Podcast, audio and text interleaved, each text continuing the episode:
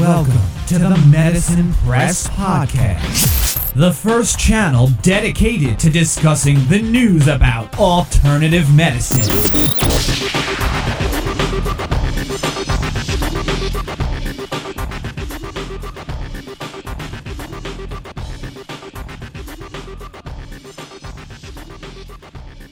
Hallo und herzlich willkommen zum neuen Podcast von Medizin Press. Wir sind ja mitten in unserer Reihe zur Mikrostromtherapie und sind hier jetzt mit dem aktuellen Podcast bei dem Teil 4 angelangt. In der heutigen Episode geht es um elektrische Felder, also im Prinzip um die elektrische Energie, die Elektrizität, die sozusagen in unserem Körper vorhanden ist. Warum ist das wichtig? Warum spielt das eine Rolle in Bezug auf die Mikrostromtherapie? Nun, zum einen geht es einmal darum, dass ähm, sie erkennen, dass Elektrizität für unseren Körper absolut nichts Fremdes ist, sondern ganz im Gegenteil. Wir brauchen Elektrizität, um überhaupt überlebensfähig zu sein. Denn die Mikrostromtherapie oder der Mikrostrom an sich ist ja eine sehr, sehr schwache Form der Elektrizität. Da hatten wir schon in den vorhergehenden Episoden ausführlich drüber gesprochen. Und nun möchte ich sozusagen da ein wenig die Brücke schlagen mit der Episode über die elektrischen Felder und Ihnen, um Ihnen zu zeigen oder ähm, ja, zu erklären, warum wir Elektrizität brauchen und warum gegebenenfalls, wenn wir beispielsweise eine Erkrankung, eine Verletzung oder eine Entzündung oder ähnliches haben, durchaus der, nennen wir es mal, körpereigene Stromfluss ja, gestört sein kann. Steigen wir mal direkt ein in das Thema. Und zwar ist ja erst einmal grundsätzlich, das sollte aber auch soweit klar sein, unser Körper benötigt eine riesengroße Menge an Energie. Energie entsteht erst einmal oder macht der, holt sich der Körper erst einmal aus der zugeführten Nahrung, also aus unserem Essen. Aber wenn wir jetzt zum Beispiel eine Scheibe Brot essen, sehr schön belegt, so muss natürlich dieses Brot erst einmal umgewandelt werden. Also in eine entsprechende Energiegröße in unserem Körper, die dann in den Zellen, in den spezieller gesagt, wenn wir über Energie sprechen, in den Mitochondrien sozusagen in Energie umgewandelt wird. Das ist natürlich erst einmal ein, ein sehr, sehr wichtiger Prozess in dieser ganzen Kette. So, wenn wir aber jetzt über Elektrizität sprechen, wo entsteht jetzt beispielsweise Elektrizität in diesem Prozess, zum Beispiel der Energieumwandlung? Gucken wir uns mal eins an, schauen wir uns mal den ähm, Bereich der Osmose an. Ja? Osmose ist ein Teil, wo Spannungszustände, also wo Atome außerhalb der Zellmembran diese durchdringen und dadurch unterschiedliche Spannungszustände von innerhalb nach außerhalb der Zellmembran erzeugen. Osmose generell ist, ja, kommt aus dem, äh, ja, mehr oder weniger aus dem Griechischen heißt Eindringen oder, oder, oder, oder Stoß oder Schub auch ähm, und ist quasi ein, ja, ein gerichteter Fluss von molekularen Teilchen durch eine, nennen wir es mal, durch, ein, durch eine Trennschicht. Die Trennschicht jetzt in unserem Körper, speziell auf die Zellen bezogen, ist die Zellmembran und die ist semipermeabel. Das bedeutet, sie ist teildurchlässig, also speziell für Wasser dort durchlässig und entsprechend lässt sie, wenn die Atome da sozusagen durchwandern, werden unterschiedliche ja, ähm, Spannungszustände von intrazellulär zu extrazellulär erzeugt. Und diese Spannungszustände sind natürlich eine Art, also nicht nur eine Art, sondern sie sind de facto Elektrizität. Dann ein ganz, ganz wichtiger elektrischer Impuls in unserem Körper, nämlich ein Herzschlag. Jeder Herzschlag ist ein elektrischer Impuls und dadurch sind auch Herzschläge bzw. sind diese elektrischen Impulse sind ja messbar über ein EKG oder bei, bei Hirnströmen auch über ein EEG. Das sind Aufzeichnungen elektrischer Impulse in unserem Körper. Und diese elektrische Energie, die kommt sozusagen, die kommt durch, ähm, durch elektrisch geladene Teilchen zustande und ja, die sind aber auch natürlich in unseren Muskelzellmembranen messbar oder diese Energie durchfließt unsere Muskelzellmembran. Der Herz, das Herz ist ja schlussendlich auch ein Muskel. Und natürlich ist es auch wiederum wichtig zu wissen, diese Ströme, die dort erzeugt werden, breiten sich natürlich auch im umliegenden Gewebe aus. Gut, wenn wir jetzt aber über ja, über, über Elektrizität, über Strom sprechen. Wir haben ja auch beim Bereich der Terminologie, in der Episode zur Terminologie, ein wenig über ähm, Leiter bzw. auch ähm, Halbleiter gesprochen. Einer der hervorragendsten Leiter, also Leiter von elektrischer Energie in unserem Körper, ist das Blut. Weil es in der Regel einen sehr, sehr hohen Gehalt an Elektrolyten im Körper hat. Ja, und die wichtigsten äh, Elektrolyte, ähm, Ionen bzw. biologische ähm, Elektrolyte in unserem Körper sind einmal Natrium, Kalium, Calcium, Magnesium, Chlorid, Phosphat und Hydrogencarbonat. Das sind die wesentlichsten oder wichtigsten erst einmal ähm, Elektrolyte, die in unserem Körper vorhanden sind. Und ähm, die sind eigentlich auch für die Funktion der Zellen unentbehrlich. Noch weitere ähm, Ionen sind zum Beispiel auch Spurenelemente, die für die, ähm, die für die Zellen sehr, sehr wichtig sind. Und das ist natürlich auch wichtig, gerade wenn wir über äh, dann auch ein, ein äh, Gleichgewicht bzw. ein Elektrolytgleichgewicht in den Zellen sprechen. Ja. Und wir haben eben über die Osmose gesprochen. Sie dienen auch der Regulierung des osmotischen, des osmotischen Druckes. Also den Unterschied der entsprechenden Ionen intrazellulär zu extrazellulär. Und ähm, ja, diese Differenz sozusagen dort ist dann auch wiederum, dort entstehen elektrische Spannungen.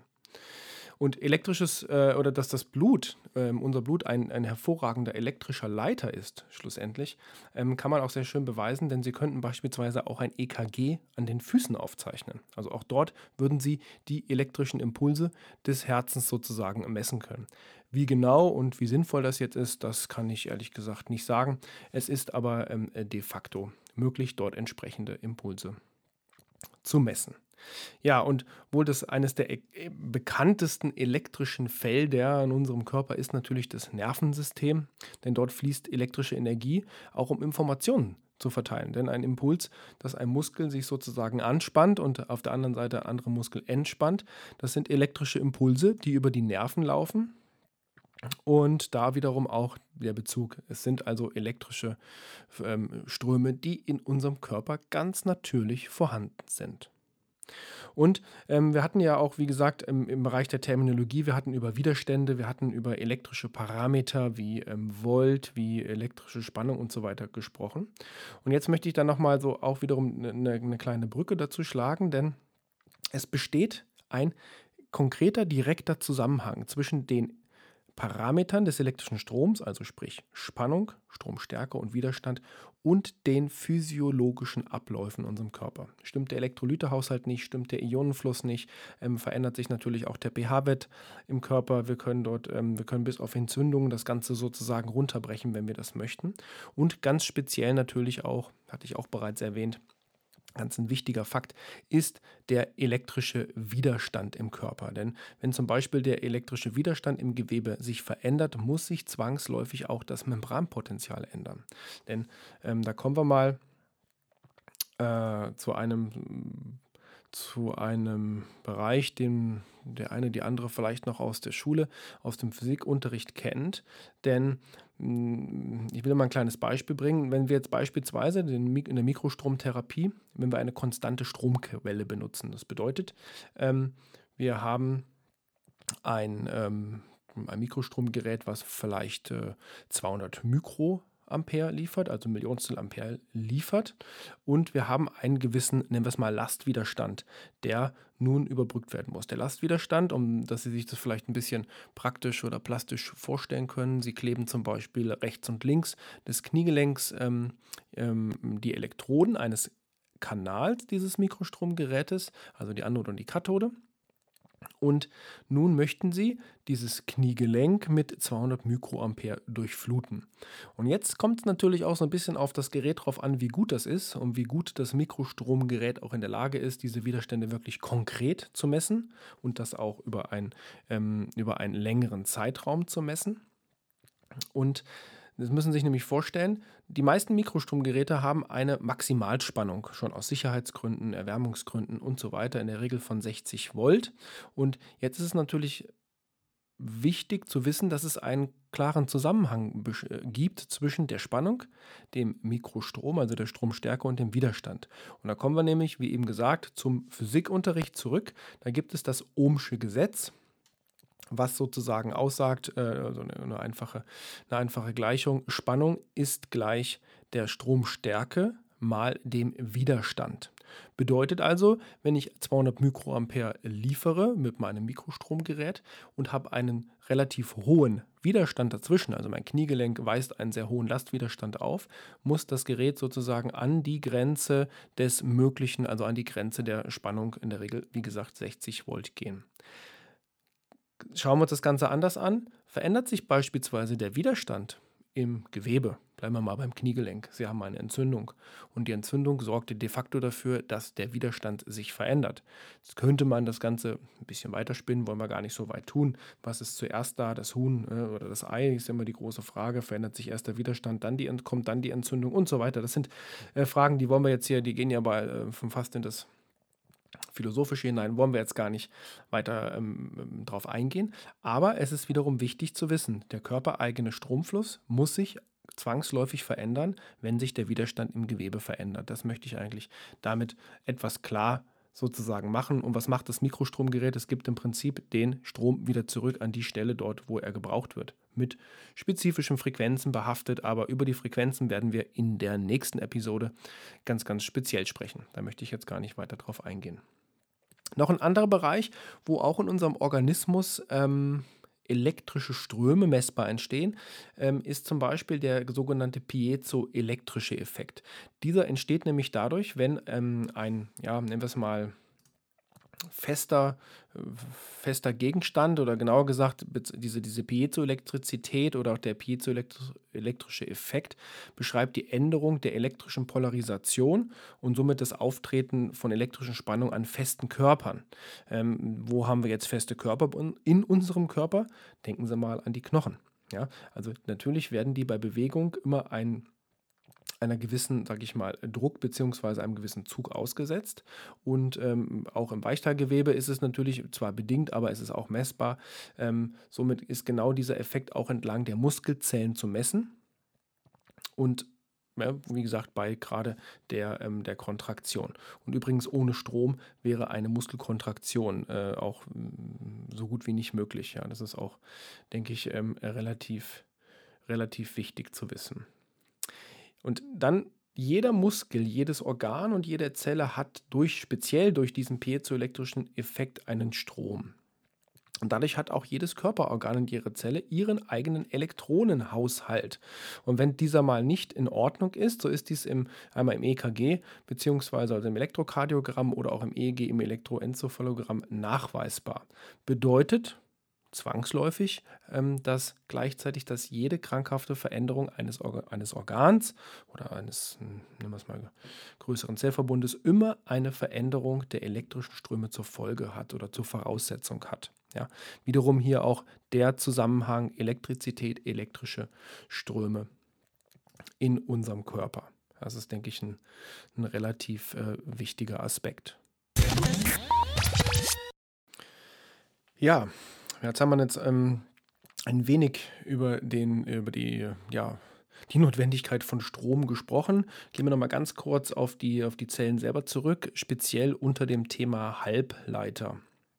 Ein Halbleiter, wie der Name schon sagt, ist ein, nennen wir es mal Gegenstand oder ein Bereich, der den elektrischen Strom leiten kann oder auch nicht.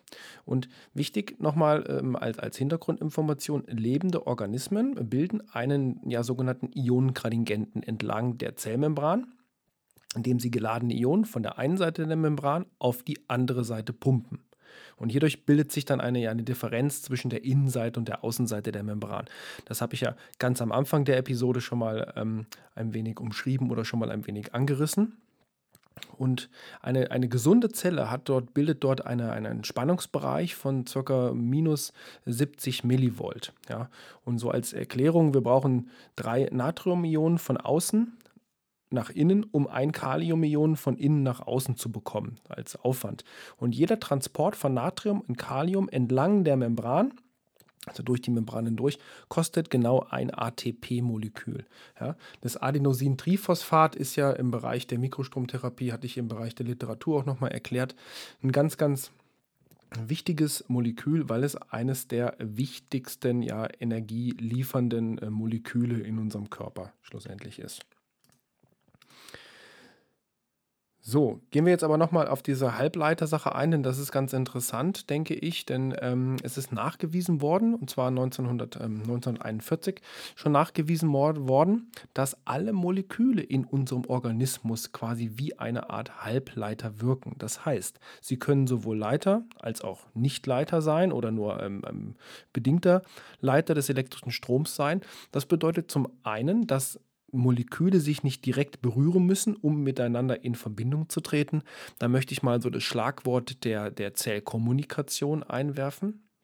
Weiter erklärt es auch oder erklärt diese Feststellung auch, dass diese, diese Halbleiter ähm, ja, Elektronen durch den gesamten Körper in einer sehr, sehr hohen Geschwindigkeit ähm, transportieren können. Ne? Also das ist auch der, der, Transport von Ionen in unserem Körper ähm, geht sogar noch schneller als der des Nervenimpulses. Ähm, wie gesagt, das alles mal so unter dem Schlagwort Zellkommunikation, aber auf diesem Bereich möchte ich jetzt gar nicht so weiter äh, konkret mit eingehen. Ich wollte das nur noch mal der Vollständigkeit halber hier mit erwähnen und weil es da auch entsprechende ähm, wissenschaftliche Nachweise zu gibt, dass das Ganze entsprechend ähm, so ist.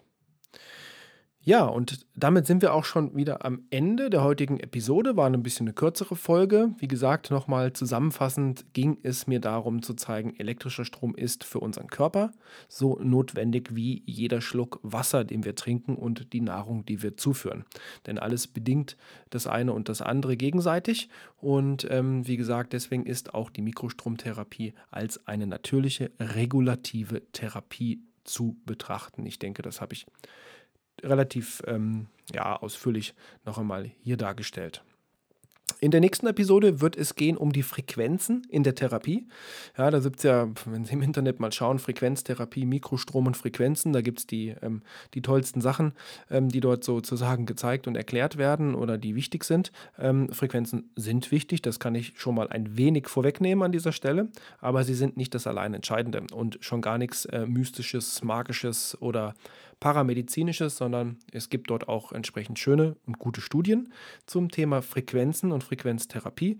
Da möchte ich äh, in, an ein, zwei Stellen etwas ähm, drauf eingehen in der nächsten Episode und mich dann jetzt an dieser Stelle noch einmal fürs Einschalten zur heutigen Episode bedanken. Wenn Ihnen unser Podcast gefällt, oder wenn Sie Kritik, Anregungen haben, wie, wie immer, schreiben Sie uns eine E-Mail, bewerten Sie uns bitte bei iTunes, wenn Sie uns über Apple, äh, also sozusagen als Apple-User hören, abonnieren Sie unseren Podcast über iTunes, über SoundCloud oder wo auch immer Sie uns hören. Dieser Podcast heute, die heutige Episode, wurde wieder präsentiert von http medizinpress.de und dann noch einmal vielen Dank fürs Einschalten und dann bis zum nächsten Mal.